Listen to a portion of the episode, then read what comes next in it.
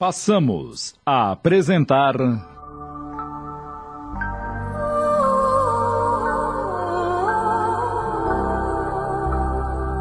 Renúncia. Minissérie de Tony de França em 20 capítulos da obra psicografada por Chico Xavier, ditada pelo Espírito Emmanuel.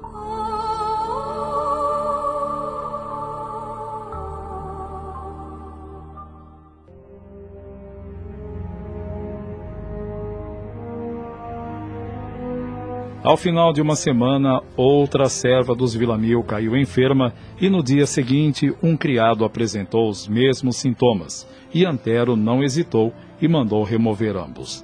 E os serviços caseiros foram efetuados por ele e a prima.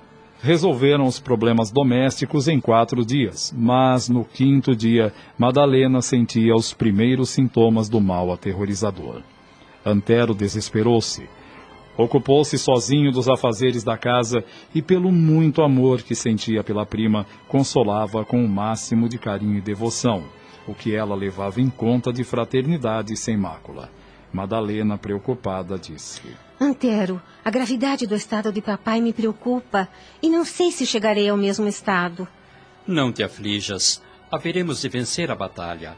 Tenhamos fé e esperança.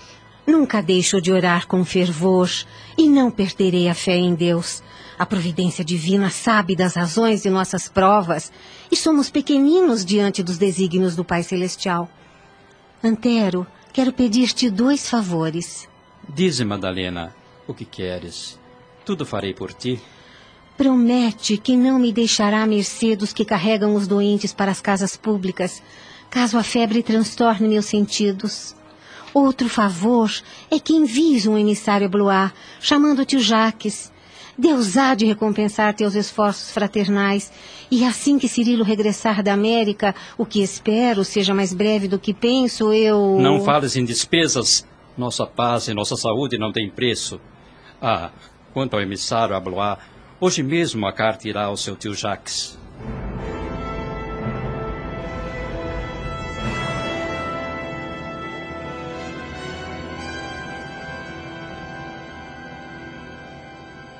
Madalena, minha filha, o teu velho pai não está bem.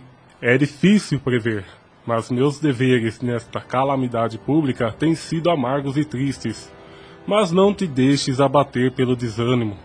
Meu filho, Deus conhece a todos nós e cabe-nos amar ao Todo-Poderoso, aceitando-lhe a vontade justa teu velho tio talvez possa viver mais dois dias e, quanto a jovem, se salvará, porque Deus concede forças aos corações maternos que não compreendemos, mas seu estado é difícil e melindroso. Estou quase certo de que ela se curará, mas não sabemos quanto tempo ficará acamada. Nesse momento, Antero sentiu vontade de enxotar o sacerdote com violência e, revoltado, arguiu. Está bem, Padre Bouget. Estou certo de que o senhor nada mais tem a fazer aqui. Estou de mãos amarradas. O dinheiro nada resolve diante das mínimas coisas da vida. De um lado, meu tio, a quem considero como meu pai, e de outro, a mulher que amo, minha eleita desde minha juventude. Minha amiga maternal já se fora, os servos desta casa saíram um a um. Dom Inácio à porta da morte. Madalena não pode morrer. É minha última esperança. Se aqui estou, é por ela. Já tolerei suas núpcias com Cirilo, mas não sucumbirei aos meus propósitos. Nunca, nunca! Todos os dias Antero atendia aos carregadores de enfermos que batiam à porta da velha mansão, atraídos pelo sinal vermelho.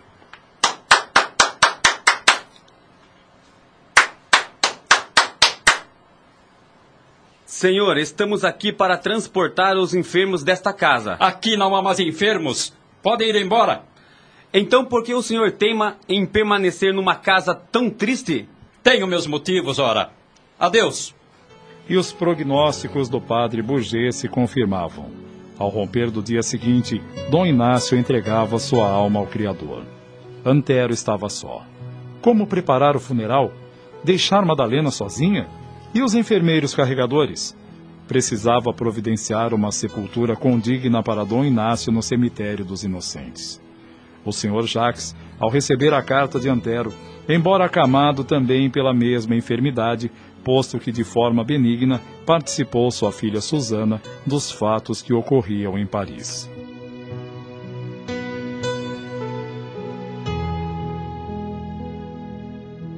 Susana, filha querida, estou impossibilitado de viajar, mas. Eu entendo, meu pai. Mas tão logo o senhor esteja melhor, irei eu mesmo até eles. Não tens receio, minha filha?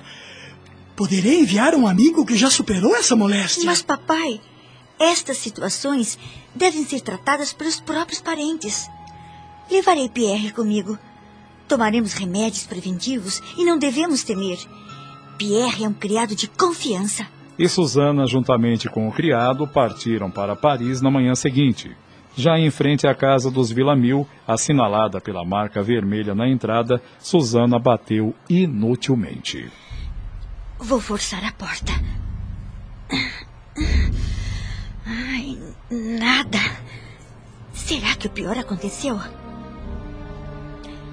Vou dar volta pelos fundos. Talvez haja uma janela. Ah, aqui. Vou forçá-la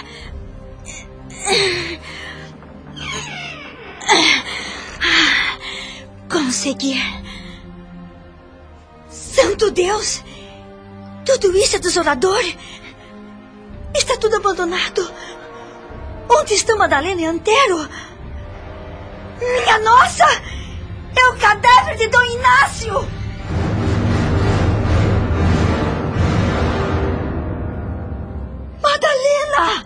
Lá estava enferma, inerte, num leito que era mais de morte, pois moscas pousavam em seu rosto sem que ela reagisse. Susana refletiu. Antero deve estar providenciando o funeral para o Sr. Villamil. Isso pode estar no cemitério dos inocentes. Preciso ir até lá, mas antes vou procurar socorro na vizinhança. Susana deixou o criado vigilante à frente da casa para avisá-la assim que alguém aparecesse. Ela saiu desesperada, batendo de porta em porta, mas sabia que os parisienses não eram tão solidários como os moradores de Blois. Ninguém abria-lhe as portas. Mesmo assim, não desanimava. Não tardou para que Pierre, o criado, ofegante, viesse ao seu encalço e bradou. Dona Susana, rápido! Apressai-vos, porque cinco homens arrombaram a porta e entraram na casa. Dois deles já estão retirando o corpo de Dom Inácio e outros três tentam erguer Dona Madalena do leito para levá-la.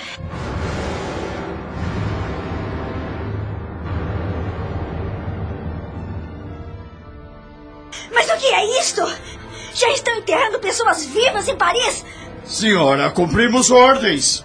Auxiliamos na remoção e sepultamento de cadáveres. E aqui há dois mortos. Nesse instante, Susana teve um pensamento sinistro. É uma chance de livrar-me da minha rival, de modo prático e sem deixar vestígios. O corpo dela está coberto de moscas e sem reação. Não teria testemunhas deste trágico e negro atentado. Não! Não! Não!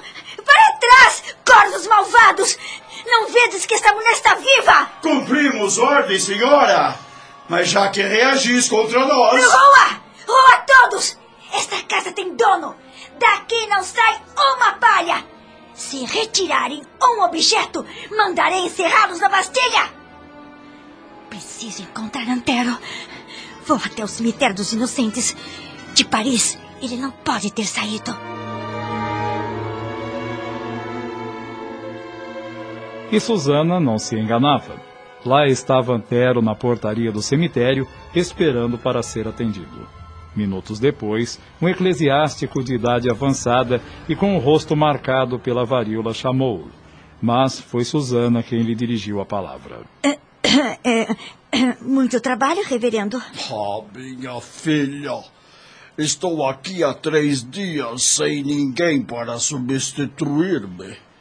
Ainda bem que já sofri a ingrata enfermidade. Vejam este livro. Ah, ah, está todo quase preenchido de nomes dos que já se foram deste mundo. Susana correu os olhos no livro aberto e registrou em sua mente o nome de Madalena Vilar, espanhola do Arrabalde de Santo Honorato, 20 anos de idade. Daí em diante, não ouvia sequer a conversa de Antério e o abade. Agora sua mente foi bem além. Sua paixão por Cirilo corroeu-lhe a alma. Aqui está a oportunidade certa para afastar Madalena do meu caminho. Ela morrendo, eu estarei livre para conquistar Cirilo na América. Minha rival passaria por morta. Se Antero de Ouvido concordasse com os meus propósitos, basta só modificar o nome Vilar para Vila Mil. Sim, é isso. E essa ideia horrível a perseguia. O veneno da tentação a empolgava e, após a conversa entre o abade e Antero, ela o afastou de lado e discretamente murmurou: Antero, esta situação se agrava cada vez mais e me comove, pois Madalena requer cuidados. Suas aspirações em relação a ela são iguais às minhas em relação a Cirilo. Sim, concordo contigo, mas. E daí? Não seria melhor retificar tão cruel destino por nossas próprias mãos? Que dizes? Retificar? Mas como? Não será de todo difícil. Ouça-me. E Susana expôs todo o plano diabólico. O jovem rapaz castelhano estava eufórico, pois desde o enlace da prima com o irlandês procurava ardentemente uma fórmula sutil para tomar Madalena do esposo e só agora, ali no cemitério, onde não havia olhos nem ouvidos humanos capazes de desvendar terrível segredo, e como que despertando de um sonho, ele acentuou: Magnífica inspiração, Susana! Já não serei o mais desgraçado dos homens. Mas e os pormenores? E o servo que te acompanha e que está lá na porta? Não te aflijas. Pedirei a ele que me espere no posto de troca próximo de Paris para preservar sua saúde e que amanhã mesmo voltarei aqui para providenciar um mausoléu para Dom Inácio e sua filha. Ficarei com Madalena até que ela melhore e depois retorno a Blois e direi ao meu pai do seu falecimento. Ah, tem mais. É conveniente que você se mude para um outro bairro distante, pois sabendo que meu pai tanto ama, ou melhor, amava Madalena, que desejará visitar-lhe o túmulo e com certeza gostará de rever a casa onde ela passou seus últimos dias. E depois de um mês do meu regresso a Blois, escreverei comunicando-te e à tua prima o naufrágio de Cirilo, bem como a nossa decisão de papai e minha embarcarmos para a América. E então?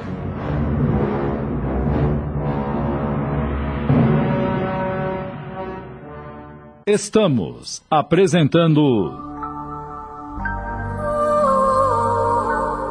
Renúncia. Voltamos a apresentar. Renúncia.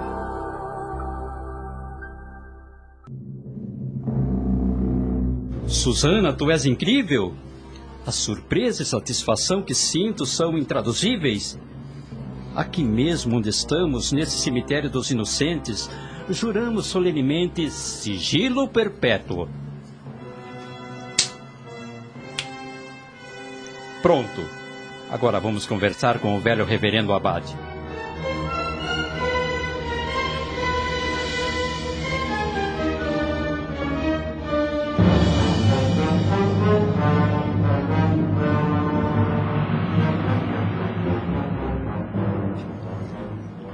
Reverendo, desejamos de sua parte um grande obsequio. Dizeis sem receio o que desejais. Para a tristeza, perdemos ao mesmo tempo um tio e uma prima. E desejaríamos que seus jazigos ficassem lado a lado. Ah, bem, isso não é de todo difícil, mas as autoridades religiosas demandaram a abertura de uma zona no cemitério aqui destinadas àqueles que possam colaborar com nossas obras pias. Mas uh, isso custará mais 50 francos. Pagaremos de bom grado. Reverendo, precisamos de mais um favor. Queremos saber o local em que foi sepultada nossa prima Madalena Villamil no dia de ontem.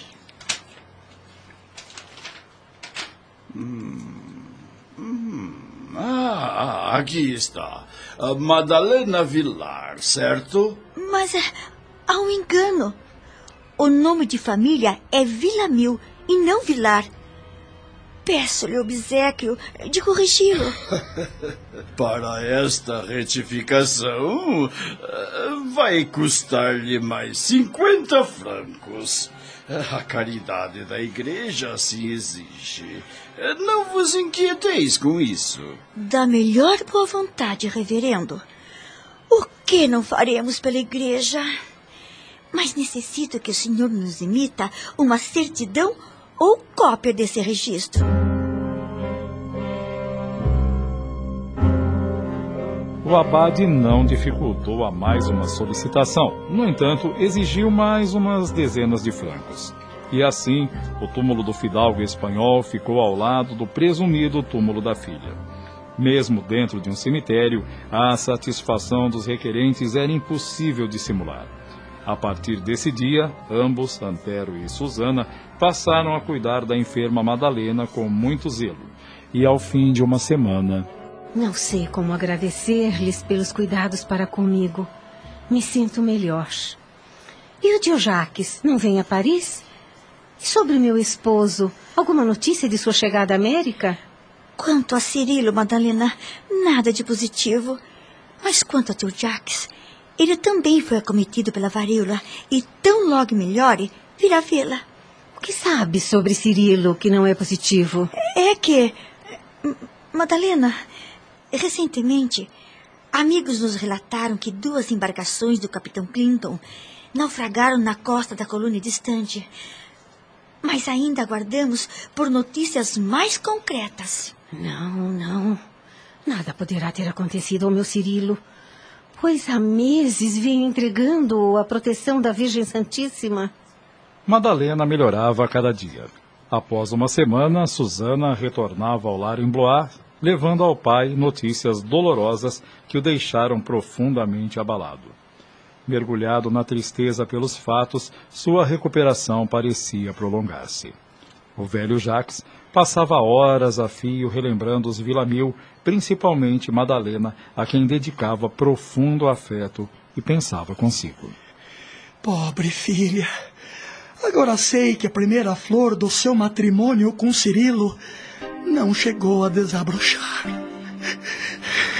Papai, tenho a impressão de que aqui em França a amargura, a tristeza nos persegue como fantasmas. Por que não nos juntar aos parentes que migraram para a América? Minha irmã Carolina, depois que casou-se, parece não mais lembrar de nós. Seus alunos pereceram com a peste e os laços que prendiam Cirilo a Paris só restam túmulos. Tens toda razão, minha filha. Quando Cirilo partiu, meus planos eram outros. Mas hoje, até meu velho parque está morto. O frio mais doloroso é o da saudade e da desilusão, minha filha.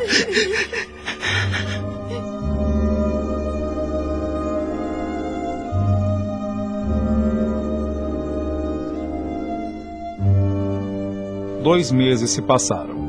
Pai e filha visitaram os túmulos dos Villamil em Paris. No de Dom Inácio, o professor de Blois mandou colocar uma cruz. No suposto túmulo de Madalena, mandou ornamentá-lo com a figura de um anjo que trazia à mão um coração atravessado por um punhal, e também epitáfios em frases afetuosas sobre as lápides. Não deixou de visitar também a casa de Santo Honorato, onde viveram seus mais queridos amigos, mas encontrou-a fechada, pois, como propusera Susana, Antero deveria mudar-se com Madalena para um lugar mais distante, onde ninguém os reconheceria em Versalhes. Enquanto isso, na nova casa de Madalena, ela pensava. Mas o que estará acontecendo? Já escrevi duas vezes ao tio Jaques e nada de resposta. Teria ele sucumbido à maldita peste? Sem notícias, ficou ainda mais angustiada. Mal sabia ela que Antero destruíra todas as missivas que ela e ele também escrevera para Blois, participando sua decisão de regressar à Espanha. Madalena melhorava aos poucos, porém não podia locomover-se, pois seus pés ficaram inertes, quase paralíticos. Antero se desfazia em atenções e desvelos pela enferma amada, mas decidiu contratar uma serviçal recomendada por um amigo, a qual Madalena recebeu de braços abertos. Ah, seja bem-vinda. Desculpe-me por não poder levantar-me. Eu sou Madalena Villamil. Muito prazer. Muito prazer, senhora. Me chamo Dolores Vasques. Às suas ordens. Espero contar sempre com tua colaboração, pois, como vês, ainda não posso sair deste leito, e principalmente quando minha criança nascer. Minha senhora, estou aqui para servir-lhe, e ainda mais no seu estado. Não tardou para que a filhinha de Madalena, Alcione, nascesse sob os cuidados prestimosos de Dolores, que passou a considerar a criança como se fora sua irmãzinha do coração.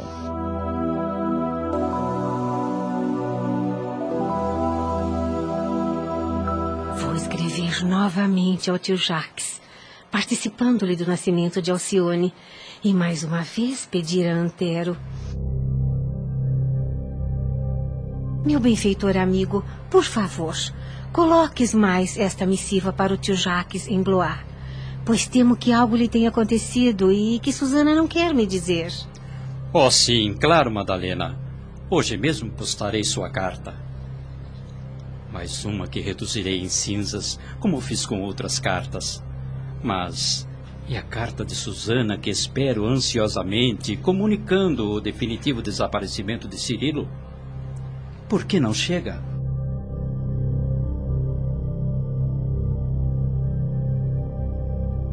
Já se passara um mês do nascimento de Alcione, e eis que a tão esperada carta que Antero aguardava chega, participando definitivamente o falecimento de Cirilo Davenport.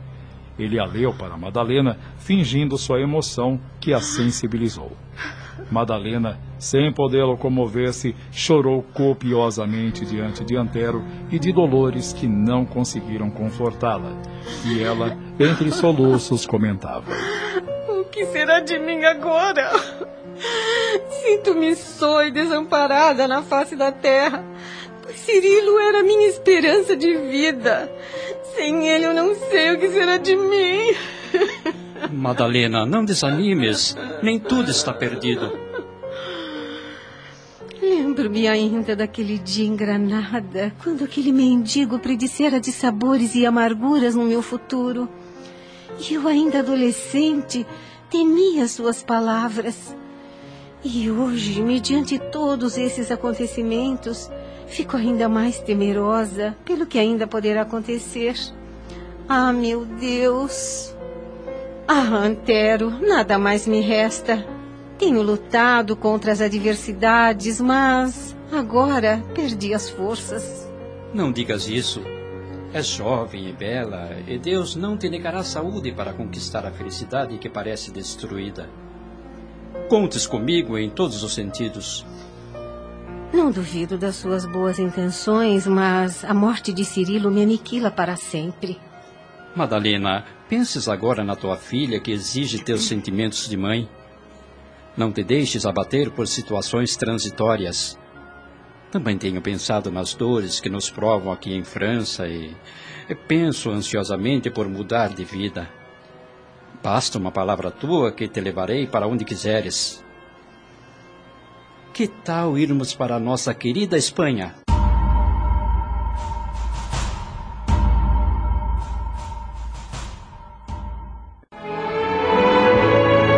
Acompanhamos nestes primeiros capítulos a natureza vivida pelos seres humanos em séculos anteriores e as tentativas de eliminar os que se apresentavam como obstáculos.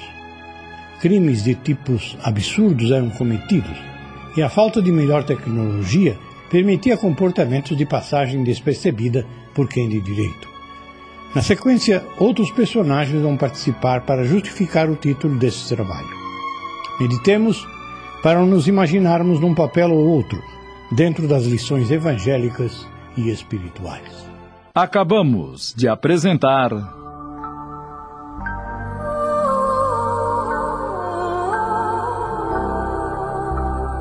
Renúncia minissérie de Tony de França em 20 capítulos da obra psicografada por Chico Xavier, ditada pelo Espírito Emmanuel.